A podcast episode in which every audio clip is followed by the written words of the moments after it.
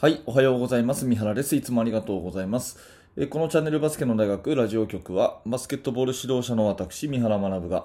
バスケットボールの話をしたり、コーチングの話をしたりして、一日一つあなたのお役に立つ情報をお届けしている番組です。えー、本日も聞いていただいてありがとうございます。12月の5日日曜日になりました。えー、いかがおしお過ごしでしょうか、えー、日曜日にもね、え聞いていただいて本当にありがとうございます。えまあ、このラジオはですね、えっ、と、普段、まあ、通勤の移動中とかなのかな、え結構そういう時に聞いていただいている方が多いようで、え日曜日だとね、少しあの、回数、再生の回数がね、減るんですよね。まあ、それはもう分かっていることなんですけども、えだからこそね、このタイミングで聞いていただいているあなたにも非常にね、感謝をしております。今日もやっていきましょう。はい、えっと、今日のテーマは目標設定の3本柱ということで、え結論から言うとですね、えー、私が思う目標設定で大事なことっていうのは、あの、ギリギリの設定をするというのが1つ目。うん、ギリギリの設定をするというのが1つ目。で、2つ目はトレーニングを習慣化する。トレーニングを習慣化する。これ2つ目。で、3つ目は紙に書いて貼る。紙に書いて貼るという、この3つ。えこれがすごくね、え大事なんじゃないかなというふうに思いますので、これを詳しくお話をしていきます。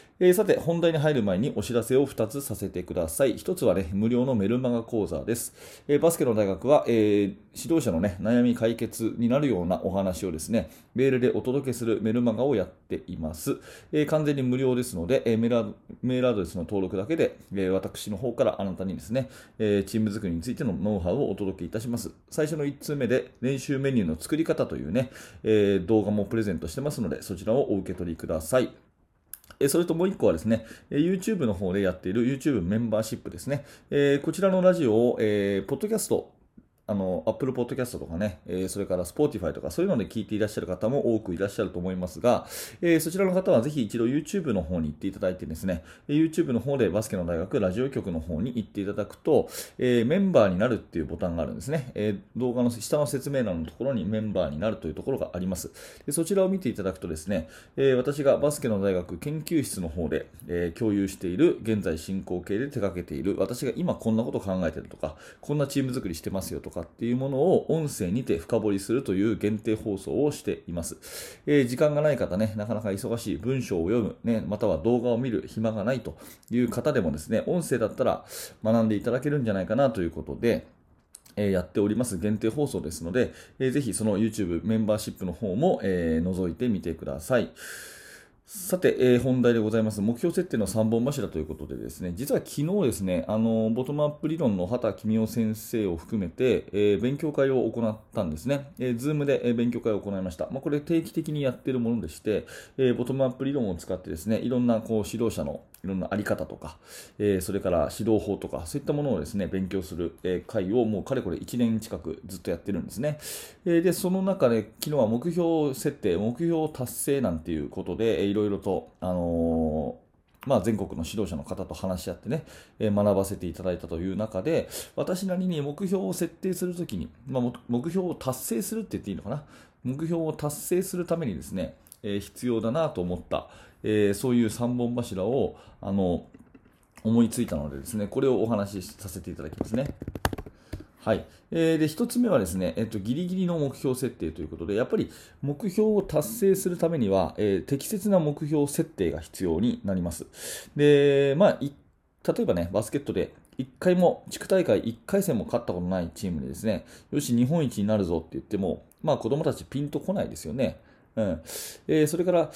逆にですね、毎年地区で優勝しているチームにですね、今年の目標は1回戦勝つことだっていうふうに言ってもピンとこないわけですね。だから、ギリギリ届くかな、届かないかなというギリギリというところがキーワードになるわけで、うん、達成できるかもしれないし、できないかもしれないぐらいのですね、えー、そのぐらいの設定がいいんだと思います。県でね、えー、ベスト、そうだな、32と、ね、16に届かない、32と最近ずっと32というチームがベスト8を目指すという、そういうところがですね、実際にあのちょうどいい目標設定っていう感じですね。この辺はま人によって状況、チームによって状況違いますけども、とにかくギリギリの、え設定、うん、かあの達成現実の可能性がですね、51%とか、そんな感じですね、えー、を設定していく。で、そしてそれをですね、えー、自分たちで決めていくっていうのが大事ですね。あの、先生がね、えー、今年の目標は、えー、県ベスト4ですとかっていうふうに落とすのではなくて、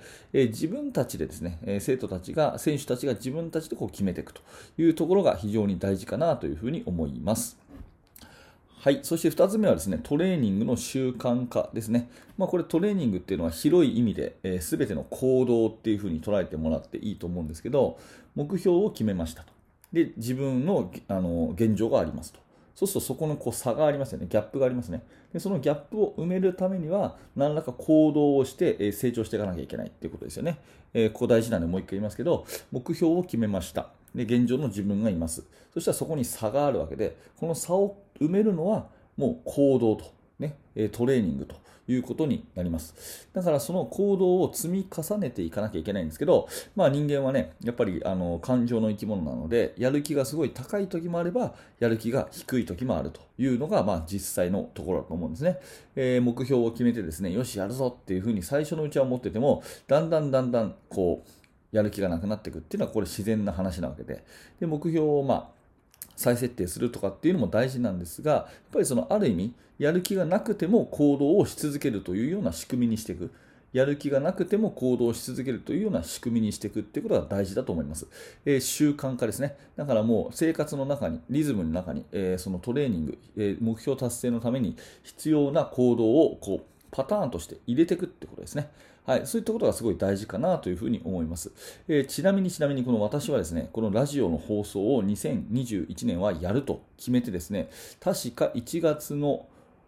20日ぐらいに始めて、えー、今のところずっと毎日更新してます。で、これはですね、私がなんかすごいとか、えー、偉いとかですね、えー、努力がある、気合がある、根性があるとかそういう話じゃなくて、朝起きたらラジオを撮るっていう習慣にしちゃってるだけなんですね。だからまあ毎日できてるというところで、えー、とにかくその目標実現達成のための行動、ね、広い意味での行動ですね。えー、まあバスケットだとトレーニング、練習って言っていいと思うんですけど、それをですね、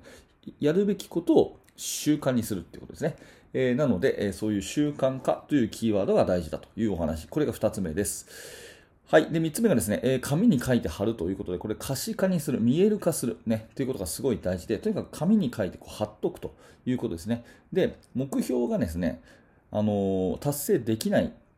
そのシンプルな理由っていうのは、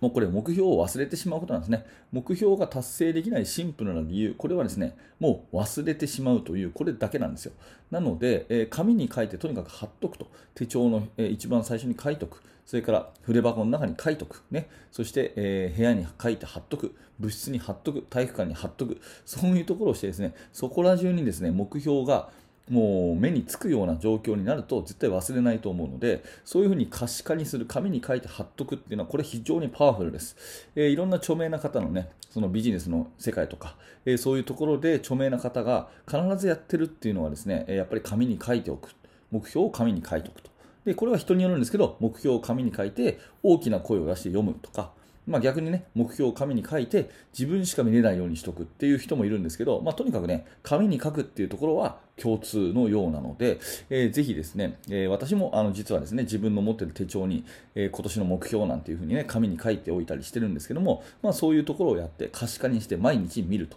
で絶対忘れないようにするというところが、えすごく大事なのかなというふうに思います。あのまあ、余談になりますけど、よくね、えー、流れ星がこう、ね、夜空に流れ星が流れたら、その流れ星が流れる間に3回こう願い事を言えば叶うとか言うじゃないですか。ね、であれって僕は本当のことだと思ってて、要は流れ星が落ちるっていつ落ちるか分かんないですよね。いつ落ちるか分かんないし、その一瞬の出来事、一瞬の出来事のパッととっさに来た時に、願い事が3回言える人っていうのはやっぱり実現するっていうこと要するにいつも普段からその願い事を忘れてない人が叶うっていうそういう意味だと思うんですね。だからそういう意味でですね流れ星がパッと来た瞬間にでもね、えー、例えば、まあえー、県ベスト8、県ベスト8、県ベスト8って3回言えるような心で日頃から生活している人っていうのは目標を達成できますよっていうことで、まあ、そのためにはですね紙に書いて貼っとくっていうのはすごい大事かなというふうに思うので、えー、目標達成のための3本柱の最後は紙に書いて貼るということを、えー、掲げさせていただきました、えー、まとめます。目標達成をするための3本柱としては1つ目はギリギリの設定をするということですね。2つ目が習慣化にする。そして3つ目が紙に書いて貼ると。流れ星が来ても言えるようにしとくというような、そんなことで、えー、目標達成の3本柱、私はこう考えましたというお話でございます。はい、えー、このチャンネルではですね、えー、今日はバスケットボールの技術の話はしてませんが、まあ、バスケットボールの話を中心にですね、えー、指導者の方の悩み解決になるようなお話をしております。何らか面白かった、興味が持てたという方は、ぜひチャンネル登録のボタンを押していただいて、またグッドのボタンを押していただいて応援してくださると励みになりますのでよろしくお願いします。えー、毎日更新しております。ぜひまた明日の放送でお会いしましょう。えー、最後にバスケの大学研究室では、えー、現在進行形で手掛けている最新のチーム作りについて私の、えー、いろんな思いをですね約2000文字の記事について、えほぼ毎日投稿しております興味のある方は下の説明欄から、え覗いてみてくださいはい、最後までありがとうございました。三原学でした。それではまた。